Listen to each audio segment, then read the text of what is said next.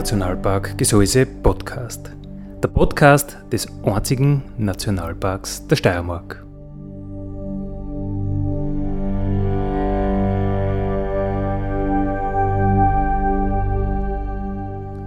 Alle zwei Wochen neu mit Themen aus dem Nationalpark Gesäuse und aus der Nationalparkregion. Daddy,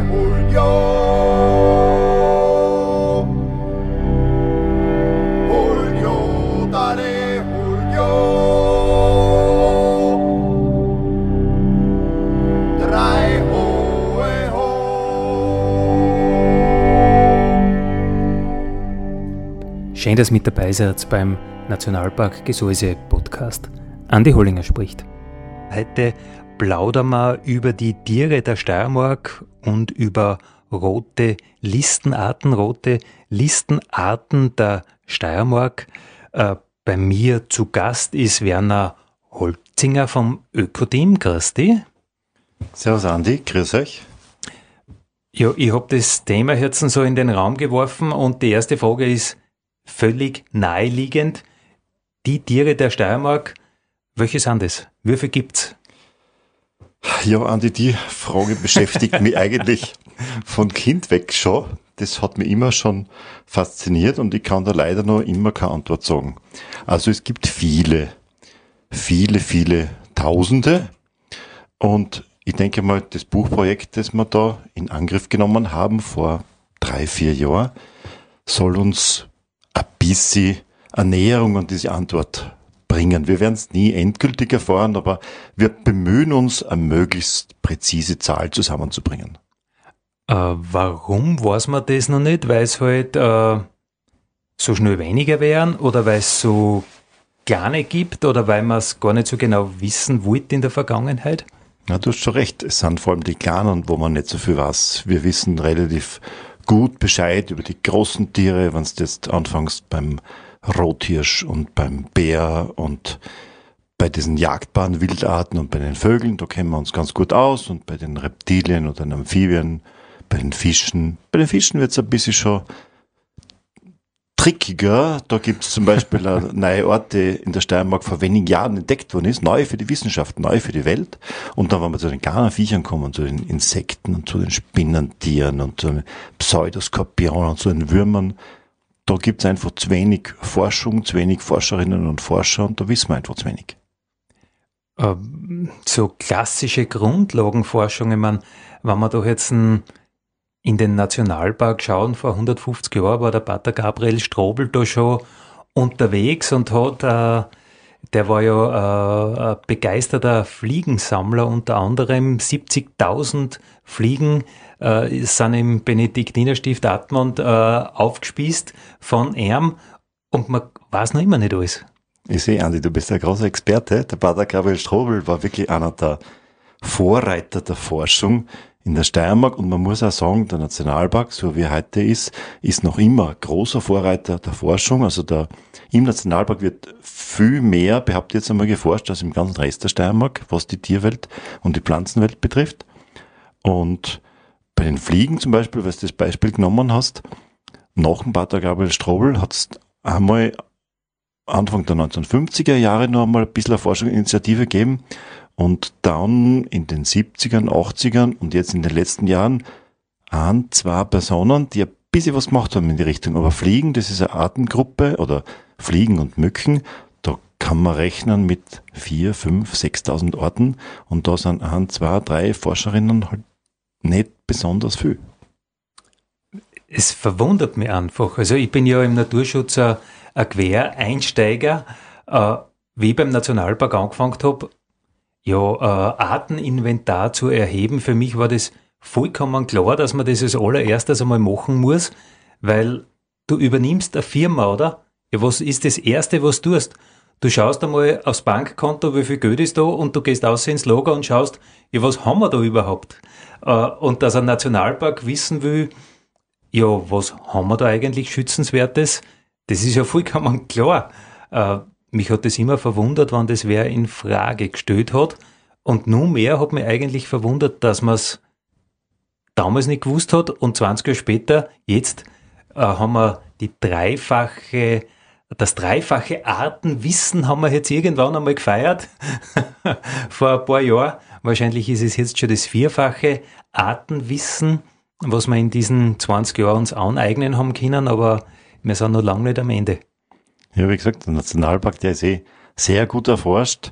Äh, bei den anderen Bereichen ist es nicht so, was dann zum Teil dazu führt, dass wir so ein bisschen verzerrtes Bild haben. Wir haben mit diesem, diesem Buch äh, zur Tierwelt der Steiermark haben wir Verbreitungskarten für die Tierarten drinnen und dann sieht man für die einzelnen Gruppen halt überall dort, wo Nationalpark Gesäuse ist, einen großen schwarzen Fleck, weil die alle dort nachgewiesen sind und im Rest was weiß ich, niedere Dauern oder Zierwitzkogel und so weiter, da gibt's dann große weiße Bereiche, wo einfach keine Forschung ist. Und diese Form von Grundlagenforschung, die ist halt jetzt nicht High-End-Forschung, da gibt's keinen Wissenschaftsminister oder Ministerin, die dafür Geld ausgeben mag. Das interessiert die wenigsten Leute, weil damit kommst du nicht in super Journale, du kannst dich nicht wissenschaftlich profilieren. Das ist dann nur für die Steiermark.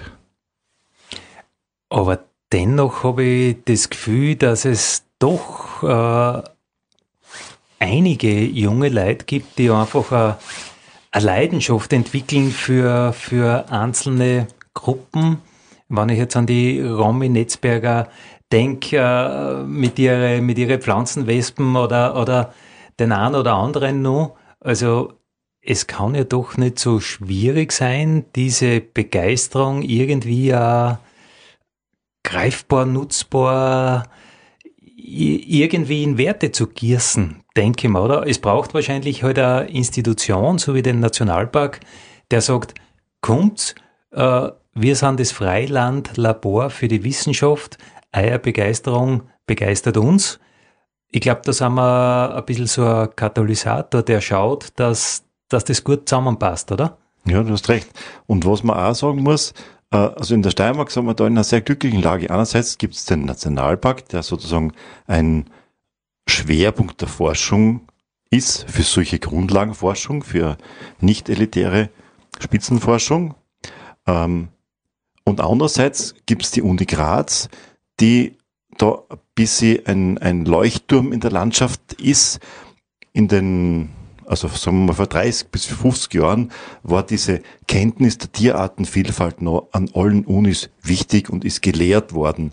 Und irgendwie ist es verschwunden, weil das nicht mehr so spannend ist. Und dieses Wissen über Biodiversität und wie man Arten erkennt und so weiter, das kriegt man nicht von heute auf morgen. Da muss man, so wie die Romy oder andere Expertinnen und Experten, da muss man sich halt ein halbes Jahr, ein Jahr, zwei, drei Jahre einarbeiten, dass man sich auskennt.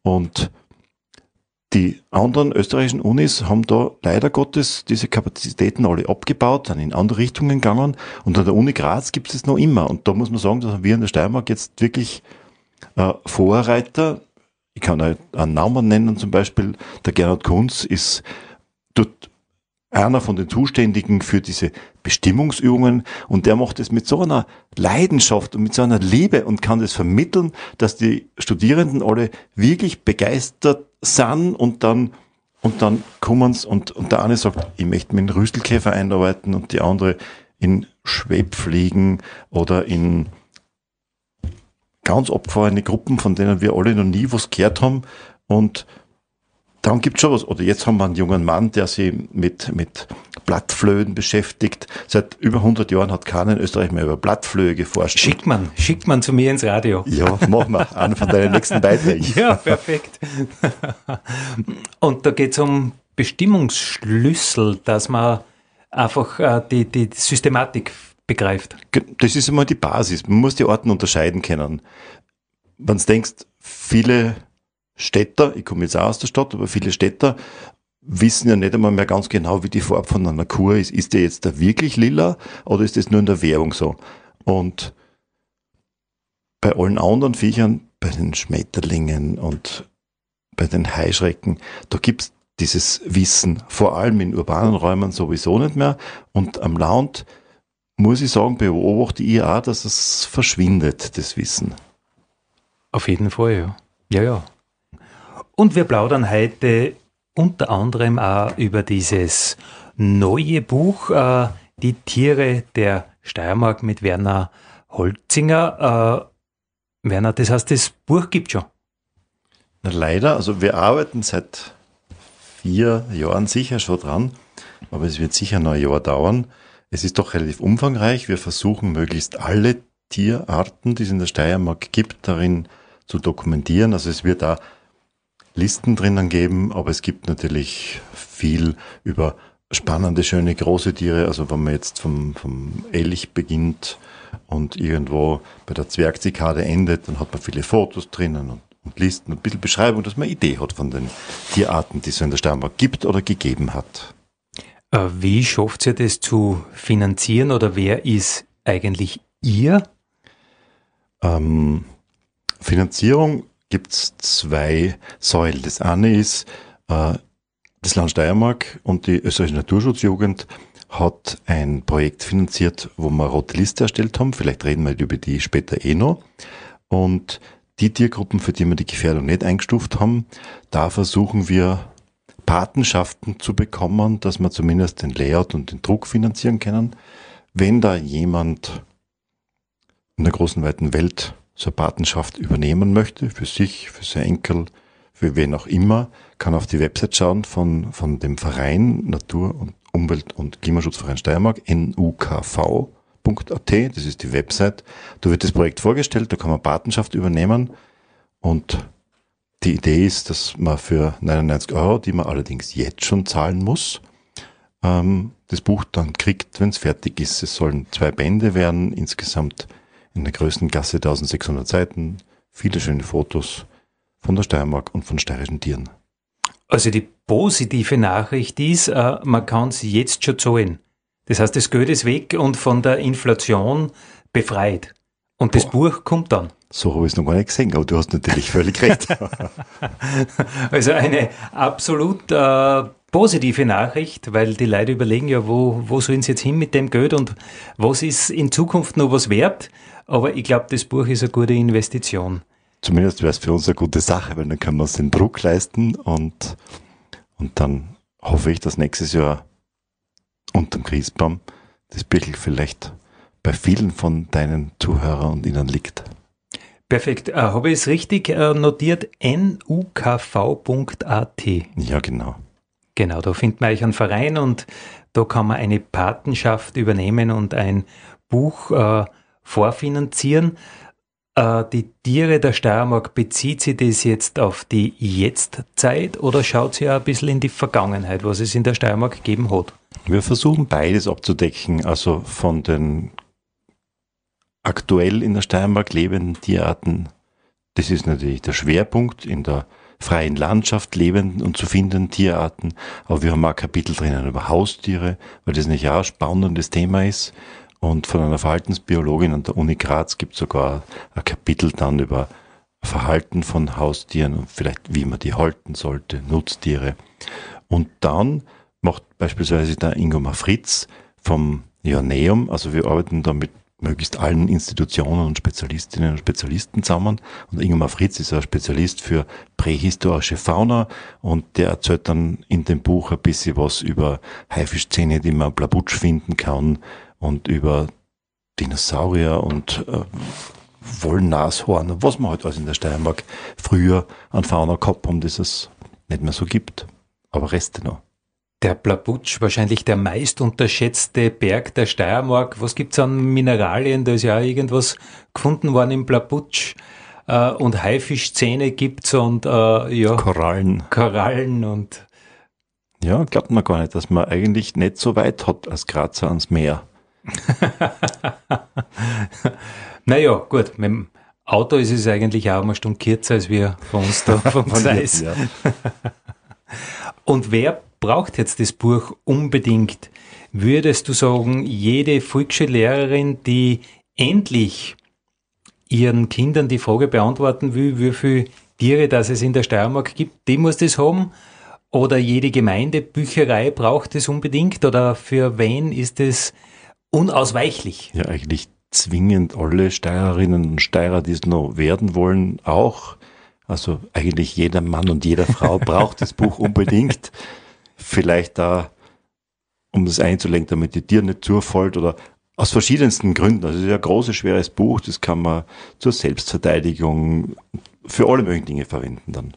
Also eine Anschaffung ist eigentlich unausweichlich. Ja, ja, ganz zwingend. Werner Holzinger hat schon erwähnt, diese roten Listen. Mit diesen roten Listen habt ihr euch ja auch sehr intensiv auseinandergesetzt. Man hört immer viel, ja, ein rote Listenort. Äh, was ist das jetzt eigentlich genau und wie kommt es zu der roten Liste? Wer bestimmt es und äh, ja, zählt man da einfach die Quantität oder zählt man eine Fläche oder wie, wie kommt man einfach auf eine rote Liste oder wie eben nicht, hoffentlich? Ja, rote Listen sind einmal grundsätzlich ein Instrument zur Beurteilung der Gefährdung von Arten. Da gibt es eine internationale Organisation, die nennt sie IUCN und die stellt diese Definitionen zur Verfügung und wenn du der Tiergruppe betrachtest, sagen wir jetzt einmal die Reptilien, dann kannst du eine rote Liste erstellen für alle Reptilienarten der Steiermark. Und da stehen dann alle oben. Und wenn es ungefährdete Arten gibt, dann ist es eine eigene Gefährdungskategorie ungefährdet. Insgesamt sind es ungefähr zehn Kategorien. Von ausgestorben, denkt man an den Auerochsen, bis hin zu ungefährdet, weit verbreitet häufig, beziehungsweise manche Arten die werden in der roten Liste äh, nicht unter den, also die Gefährdung zu beurteilenden äh, Einignummern, weil sie bei uns nicht heimisch sind. Und selbst wenn sie gefährdet wären und aussterben würden, würde das die heimische Fauna nicht beeinträchtigen. Denken wir zum Beispiel an den Waschbären. Das wäre kein Problem für die Ökologie der heimischen Lebensräume, wenn diese fremdländischen Arten bei uns wieder verschwinden würden. Okay, das heißt, die Definition ist einmal grundsätzlich international. Das macht die IOCN, die Internationale Naturschutzunion, die ja zum Beispiel äh, für Schutzgebiete die Kategorisierungen festlegt. Äh, wenn man sagt, Nationalpark ist alles ist ein international anerkannter Nationalpark, dann ist ja das auch noch IOCN Kategorie 2 anerkannt. Das heißt, wenn ich in Südafrika eine rote Listenart mir anschaue, dann reden wir von den gleichen Standards wie jetzt in der Steiermark. Sollten normalerweise die gleichen Standards sein. Sollten natürlich, wir wissen, bei den Schutzgebietskategorien ist es genauso wie bei den roten Listen. Ein bisschen haben wir schon Länderspezifika, aber an sich ist es diese Kategorisierung, die die IUCN vorgibt, die es dann auf globaler Ebene gibt. Also es gibt äh, Arten, die sind global vom Aussterben bedroht oder in der Vorwarnstufe. Und das kann man oberbrechen auf unterschiedliche geografische Bezugsräume. Es gibt rote Listen für die Europäische Union, für Österreich und eben jetzt neu seit Jänner 21er rote Liste wie der Steiermark. Steiermark war ja früher mal wirklich ein Vorreiter, was rote Listen betrifft. Einer der ersten roten Listen im mitteleuropäischen Raum war für die Steiermark verfasst in den 70ern und die Tradition hat sich aber nicht allzu lang fortgesetzt. In den 80ern ist die nochmal aktualisiert worden, weil die Gefährdung ändert sich dann ja. Und seitdem hat es dann keine gegeben und jetzt gibt es wieder eine seit 2021 eine neue rote Liste gefährdeter Tiere für die Steiermark. Das war äh, eine meiner nächsten Fragen gewesen. Äh, muss man diese Listen evaluieren oder macht Sinn? Wann es einen Sinn macht, in welche absteht? Wahrscheinlich ist es von Ort zu Ort eigentlich unterschiedlich, wie schnell sich ein Gefährdungsstand ändern kann, oder? Ja, üblicherweise sagt man, so fachlicher sinnvoller Zeitraum ist, dass man es alle zehn Jahre evaluiert. In, Im Burgenland zum Beispiel steht es im Landesnaturschutzgesetz drinnen, dass es alle zehn Jahre evaluiert werden muss. Ähm, das ist schon gescheit, weil sich die Rahmenbedingungen ändern können in beide Richtungen. Manchmal gibt es Schutzmaßnahmen, Förderungsmaßnahmen in der Landschaft, in der Landwirtschaft, in der Forstwirtschaft, die manchen Arten dann wieder mehr Lebensraum verschaffen. Es gibt da gegenläufige Trends, es wird mehr vernichtet an Lebensräumen und dann kann sich die Gefährdungskategorie natürlich erhöhen. Also das sollte man schon regelmäßig einmal wiederholen, so eine Einstufung. Und wenn ich jetzt meine rote Liste benannt habe, äh, was macht man damit? Also kann so eine rote Liste ein Bauprojekt äh, in die eine oder andere Richtung beeinflussen? Haben rote Listen Orten sowas wie ein Vetorecht, so wie man es im Einstal kennt man äh, der Wachtelkönig, wenn der natürlich äh, wo nachgewiesen ist, dann, dann ist es viel schwieriger, dort was zu bauen. Ja, da würde ich eine fachliche und eine rechtliche Seite differenzieren. Aus fachlicher Sicht sind natürlich die hochrangig gefährdeten Rote Listearten die, die man schützen sollte und wo man sagt, ein Projekt, was auch immer, sollte man nicht unbedingt den Lebensraum von so einer hochgradig gefährdeten Art umsetzen, sondern schauen, dass man es eher woanders macht. Äh, rein rechtlich haben im Regelfall die hohen Gefährdungskategorien keinen besonderen Status. Dort zählt das Landesrecht, die Artenschutzverordnung, welche Arten da drinnen stehen, die sind speziell geschützt. Ähm, in der Planungspraxis ist es schon so, dass beides zusammenfließt. Es gibt so fachliche Standards wie zum Beispiel beim Straßenprojekt, was da erhoben wird, was bewertet wird und da fließen die rote Listenarten dann schon in die Beurteilung ein. Man hört es immer, ja, äh, steht auf der roten Liste. Wenn ich mich jetzt dafür interessiere, wie komme ich zu so einer roten Liste? Ist das was, was man im Internet äh, auffinden kann? Ist das ein Buch, das man sich kaufen kann? Ist das, äh, wie, wie wird diese Information dargebracht oder wie ist das auffindbar? Ja, normalerweise sollten rote Listen schon für jeden möglichst leicht erreichbar sein. Ähm, also bei der ISN zum Beispiel oder bei der EU, die sind im Internet frei verfügbar. Bei der Roten Liste Österreichs ist es so, dass da ein Verlag die rausgegeben hat und man muss das Buch kaufen, beziehungsweise man sieht auf der Ministeriumswebsite nur die, den Artnamen und die Einstufung und bei der Roten Liste Steiermark ist es so, das hat das Land finanziert mit EU-Mittel Förderung und ist über die Naturschutzjugend gelaufen und die sind frei verfügbar auf der Website des Landes Steiermark, beziehungsweise wir haben es als Ökoteam auch auf unserer Webseite gestellt, aber die offizielle Bezugsquelle ist die Website des Landes Steiermark Naturschutzabteilung, wo die roten Listen einsehbar sind. Das heißt, das ist einfach ein PDF. Das ist ein PDF und damit man praktischerweise damit arbeiten kann, ist es eine Excel-Liste, wo man dann sortieren und filtern und solche Dinge machen kann. Mhm, mh, mh. Siehst du diese roten Listen für den Artenschutz äh, als, als Chance? Äh, oder ist es mehr so für den Mensch äh, so der Wink mit dem, mit dem Zaunpfahl?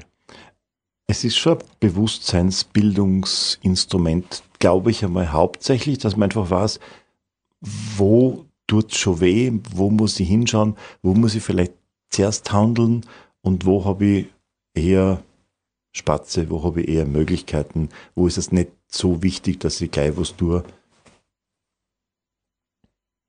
Wann jetzt ein Ort auf der roten Liste steht, hast es dann uh, aufpassen oder hast es, ja, eigentlich ist eh schon spät? Na, also wie gesagt, es stehen einmal alle Orten von einer Tiergruppe auf der roten Liste. Und Du meinst natürlich, wenn sie jetzt da wenn hochrangig eingestuft hoch, ist. Hochrangig und, gefährdet und, und, und da gibt es eben diese, die höchsten Kategorien sind vom Aussterben bedroht, da brennt der Hut, da sollte man schon schauen, dass man nicht mehr den Zustand verschlechtert. Und dann gibt es die stark Gefährdeten und die Gefährdeten und die in der Vorwarnstufe nahezu Gefährdeten und die Ungefährdeten. Und entsprechend äh, weniger dramatisch wird es, wenn so eine Art berührt wird. Aber bei den hochrangigen rote Listearten, da sollte man wirklich schauen, dass da nichts mehr passiert, beziehungsweise bei vielen von diesen Arten ist es wirklich so, ich muss dringend was tun, sonst ist vorbei mit der Art.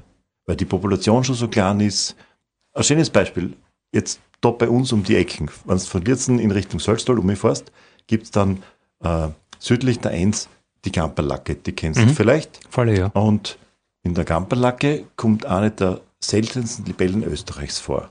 Gott sei Dank, der Besitzer dort ist ein ganz kommoder Kerl und der schaut extrem auf diese Moorlebensräume und schaut, dass die erhalten bleiben. Und deshalb geht es der Libelle dort noch gut. Aber es ist das einzige Vorkommen in der Steiermark. Früher hat es einige mehr gegeben, die sind alle verloren gegangen. Du weißt eh, die Moore werden alle, es wird nichts besser, eher schlechter, werden weniger. Und diese Lebensräume brauchen ganz lang, bis man sie wiederherstellen kann und die muss man erhalten. Und das ist halt jetzt zum Beispiel eine ganz eine kleine Population, auf die man wirklich achten muss. Wenn dort eine Kleinigkeit passiert, haben wir in der Steiermark diese Libelle, ist nur dazu die kleinste Libelle Europas, die hat nur 19 mm Flügelspannweite, die Zwerglibelle, die gibt es dann nur noch dort. Mm, ja, das war ja was, was man zum Beispiel mit Fotografie thematisieren könnte. Diese Libelle äh, sicher eine Herausforderung, wenn sie nicht so groß ist und die wird dementsprechend wahrscheinlich nur flinker sein als die großen. Äh, da muss man sich dann schon was überlegen, wie man die, wie man die erwischt im, äh, im Morgentau, wie die Spezialisten wissen. Man schaut auf die Nacht, wo sie sitzt und in der Früh bei Sonnenaufgang bei allerbestem Licht, wenn die Tautropfen draufstehen, geht man es dann fotografieren. Also ich glaube, da kommt man ja in diese Richtung ein bisschen Bewusstseinsbildung machen. Ja, das klingt sicher mal gut so. Allerdings würde ich halt empfehlen, nicht zu viel Fotografinnen und Fotografen einschicken, weil ein Moor ist dann natürlich sehr sensibel. Und wenn da viele Leute reinlatschen, dann geht es dem Moor schon nicht mehr so gut. Das heißt, es ist kein Moor, das öffentlich betretbar ist und da gibt es keine Stege oder irgend sowas, Nein. Wo man gemütlich als Besucher hingehen kann. So wie Bürgschachner Moor zum Beispiel. Ja, nein, nein, nein. Wobei man beim Bürgschachner Moor zum Beispiel Maßnahmen setzen könnte und also mehr Wasserflächen schaffen zum Beispiel. Und dann wäre die Wahrscheinlichkeit der Wiederbesiedelung durchaus gegeben, weil das ist nicht so weit weg. Und wenn man für diese Libelle den Lebensraum dann auspackert in dem Fall, dann hätte man durchaus Chancen, dass man es dort auch hinkriegt und vielleicht vom Steg aus fotografieren kann. Okay, das heißt, wir haben eigentlich schon wieder äh, was zu tun. Haben wir schon wieder einen Plan. Gehen wir es an. Andi, nach der Sendung. Im Nationalpark Radio, wo wir heute über das Neigeburg, äh, über die Tierwelt der Steiermark, das man jetzt schon äh, inflationsbefreit vorbestellen kann, so, wo haben wir das jetzt aufgeschrieben? Die Webseite unter nukv.at kann man die Tierwelt der Steiermark jetzt schon vorbestellen. Und über die roten Listen haben wir gesprochen, die rote Liste der Steiermark, die gerade neu äh, erarbeitet worden ist oder ist schon fertig, oder? Die ist fertig, ja. Äh, die Frage ist natürlich immer, ja, hands-on, wie der Einstaller sagt. Also, was kann man tun? Was kann man tun außer Sudern? ja, na, ich glaube, da kann jeder von uns kann einen Beitrag leisten. Das eine ist einmal stampiger sein. Wenn man eine Grünlandfläche hat, wenn man einen Wald hat, nicht alles wegtun, nicht alles super sauber haben wollen, auch wenn der Nachbar dann vielleicht zudert und sagt, wieso schaut es denn bei dem aus? Aber wenn man so ein wüdes Eck im Garten hat oder ein Teich Teich sein lässt oder einen Waldrand ein bisschen zuwachsen lässt, dann hat man schon einiges gewonnen. Oder wenn man die Chance hat, wenn man Lehrer, Lehrerin ist, in einer Schule einen Schulteich anlegen. Das ist nicht nur für die Schülerinnen und Schüler spannend, das zu sehen, sondern das ist auch ein wichtiger Lebensraum für geschützte Arten, gefährdete Arten, vielleicht ein Trittsteinbiotop, damit die Libelle leichter von A nach B kommt. Wenn wir bei dieser Moorlibelle bleiben, dann ist es vielleicht zweit von Bürgschachener Moos zum Gampersee zum Fliegen.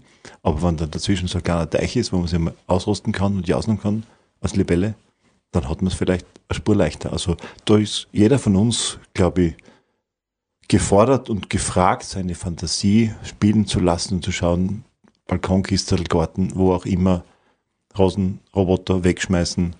Also es gibt viele schöne Maßnahmen, die eigentlich jeder machen kann, damit es den Orten ein bisschen besser geht. Und das Wichtigste ist nicht alles ganz so auf englischen Rasen trimmen, oder?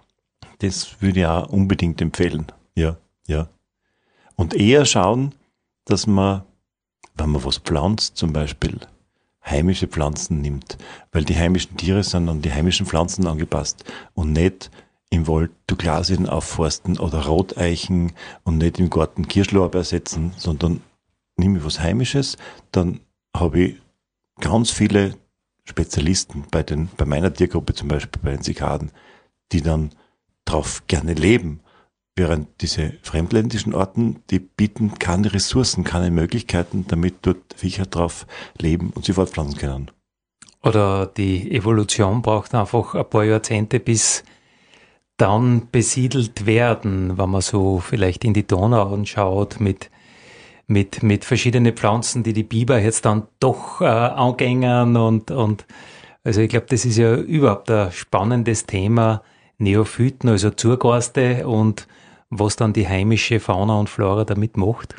Ja, das ist ein spannendes Thema. Also der Biber ist da sicher ein, ein Vorzeigebaumeister, der viele, sagen wir mal, menschliche Sünden wieder gut macht und der die Biodiversität extrem fördert, wenn man ihm ein bisschen Platz gibt. Also das ist, ist einer der, der genialsten Rückkehrer für die heimische Tier- und Pflanzenwelt. Man muss sagen, da profitieren Amphibien und, und Libellen und Köcherfliegen und alle möglichen Viecher profitieren davon. Aber sonst glaube ich eher, wenn man nichts, also wenn man fremde Pflanzenarten setzt, bleiben wir bei der Douglasie, dann wird's, glaube ich, eher nicht so sein, dass in ein paar Jahrzehnten die Evolution dann die heimischen äh, Zikaden sie anpassen lässt an die Douglasie, sondern da glaube ich eher, da gibt es ein paar Orten aus Nordamerika, die dann mit eingesteppt werden und die dann irgendwelche Kalamitäten verursachen. Denke mal an Buchsbaum und Buchsbaumzünsler und Thujen und Thujenminiermotte und was da alles gegeben hat. Weil die haben dann keine natürlichen Feinde und dann gibt's explosionsartig Tabula rasa und dann sterben diese Pflanzenindividuen großteils ab. Also da hat man wahrscheinlich mittelfristig auch nicht so besonders viel gewonnen, auch wenn jetzt da dieses klimafitter Baum verkauft wird und so Blödsinn. Mhm. Ja, interessant. Äh, ich habe ja für mich die Theorie aufgestellt, dass das Leben zwei Strategien hat und äh, überprüfe jetzt laufend, ob diese Theorien äh, standhalten können. Die eine Theorie ist, die Natur sagt einfach Stabilität durch Diversität in alle Richtungen, alles wird ausprobiert und Problemlösung durch Massenvermehrung. Aber das würdest du ja jetzt da eher bestätigen. Also ich glaube, dass die Natur ganz sicher für sich Wege findet und dass wir da nicht imstande sind, die zu eliminieren. Aber zentrales Ziel des Naturschutzes ist es ja eigentlich, ähm, den Menschen in der Natur weiter leben zu lassen. Und eigentlich geht es um uns, um unsere Kinder und um unsere Enkel, dass die noch die gleichen Chancen haben, wie wir sie vorgefunden haben. Und wenn wir jetzt diese Grundlagen zerstören, dann ist es eine veränderte Natur. Die Natur schafft es. Die Frage ist, können wir dann damit auskommen? Ja, ja, das ist ja der Klassiker äh, oder das klassische Missverständnis, der Klimawandel wird die Natur umbringen. Äh, es wird ganz sicher nicht so sein, sondern es wird halt sehr, sehr, sehr unkommod für uns Menschen. Äh, für Fauna und Flora, ja, mei, die werden sich das schon irgendwie ausmachen und äh, das Gesetz des Stärkeren wird da immer irgendein Gewinner und einen Verlierer finden. Für einen Menschen wird es einfach sehr, sehr, sehr unkommod.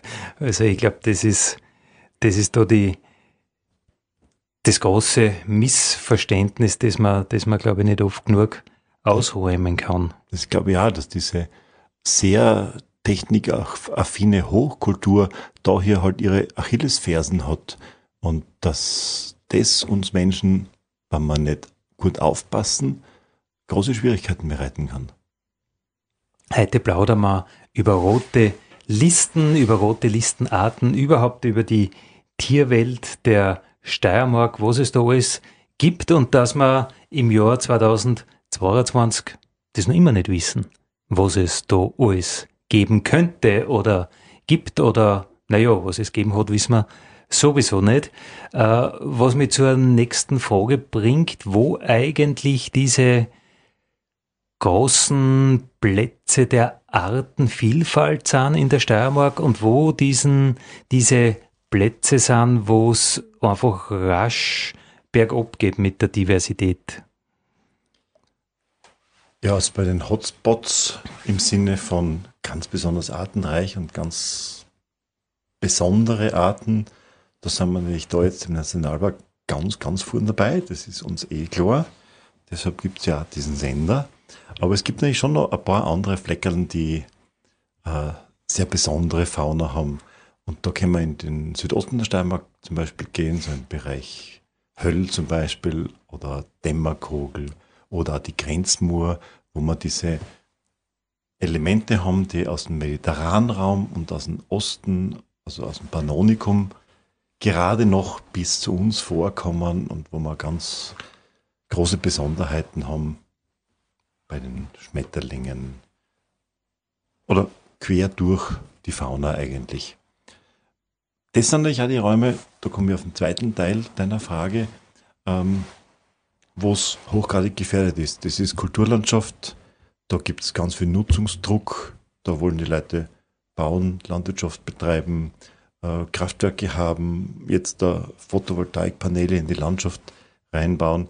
Und diese, diese Flächen sind eigentlich hochgradig gefährdet, dass da die, auch die letzten, zum Beispiel Trockenrosen, die sonst nicht für Trag bringen, wenn ich da PV-Paneele aufmontiere, dann ist der Lebensraum von den besonderen Heuschrecken und Spinnen verschwunden. Also das sind gleichzeitig die gefährdeten Bereiche, genauso wie die Flusslandschaften und die kleinen Gewässer in diesem Raum, die dann halt begradigt und so weiter werden, vielleicht für Wasserkraftnutzung und wo es der Biber vielleicht auch wieder was Positives bringt, um das Ganze zu einem positiven Abschluss zu führen.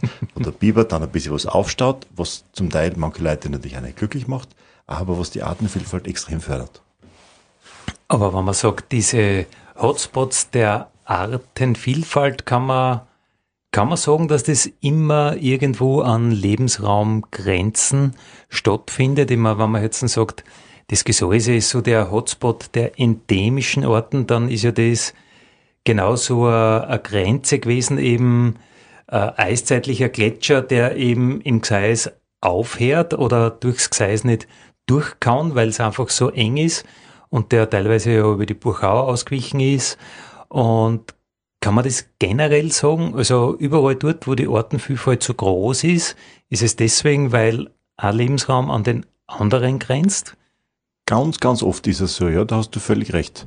In diesen Grenzbereichen, da sind sowohl die Orten von dem einen Lebensraum als auch die anderen und dann gibt es viele Spezialisten, die besonders gerne diese Grenzen besiedeln. Für mich das schönste Beispiel ist immer die Zaunerdechse. Die findest im Wald nicht wirklich, auf der Wiesen auch nicht wirklich. Und in diesem Grenzbereich, das ist der Lebensra Lieblingslebensraum von der Zaunerdechse zum Beispiel. Äh, weil wir kurz von den Endemiten gesprochen haben, wie verhält sich das mit den Endemiten auf den rote Liste Orten?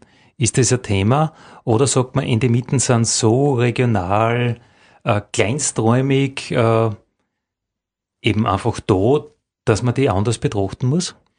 Ja, Endemiten haben natürlich schon, schon eine gewisse Prädisposition für höhere Gefährdung, weil ihr Verbreitungsgebiet so klein ist. Muss nicht sein. Aber in vielen Fällen ist es so, wenn sie dann noch ein bisschen beeinträchtigt werden, dass dann die Gefährdung gleich ganz hochgradig wird. Und eines der Gefährdungsursachen, gerade für diese endemischen Orten im alpinen Raum, ist natürlich der Klimawandel und da kann man schwer dagegen lokal etwas unternehmen und deshalb sind die Geiselmitten zum Beispiel oder die von der Koralm alle ein bisschen höher eingestuft in der roten Liste, weil sie grundsätzlich jetzt durch den die Erderwärmung bedroht sind. Ja, ja, das stellen wir in der Gesäuseforschung eigentlich sehr, sehr, sehr äh, mit Sorge fest, dass natürlich oben wird es wärmer und unsere endemischen Orten, also Orten, die es weltweit nur da gibt oder in einem Korridor, wo wir halt dazugehören, und dass diese Orten zum einen nach oben ausweichen, zum anderen halt, wie der Geograf sagt, nach rechts oder links, also nach äh, also versuchen, um den Berg herumzukommen, also einfach auf die Nordseiten umzukommen. Also das wird spannend, was mit diesen endemischen Orten passiert. Ja, äh, wir sind im Prinzip am Ende unserer Sendezeit. Zum Schluss nochmal der Hinweis, kommen Sie, kaufen Sie. Äh, wir sind ja werbefrei bei Radio Frequenz. Das ist ja Patenschaft. Das ist ja nicht nur Kauf, sondern diejenigen, die jetzt diese Patenschaft übernehmen, die werden im Buch auch noch verewigt. Ah. Die werden namentlich genannt. Namentlich. Die Patinnen und Paten werden namentlich genannt. Genau. Und wir machen keine Werbung dafür, sondern äh, bringen lediglich diese Information unter die Leid, was ja ganz, ganz wichtig ist. Unter nukv.at kann man das machen. Daddy,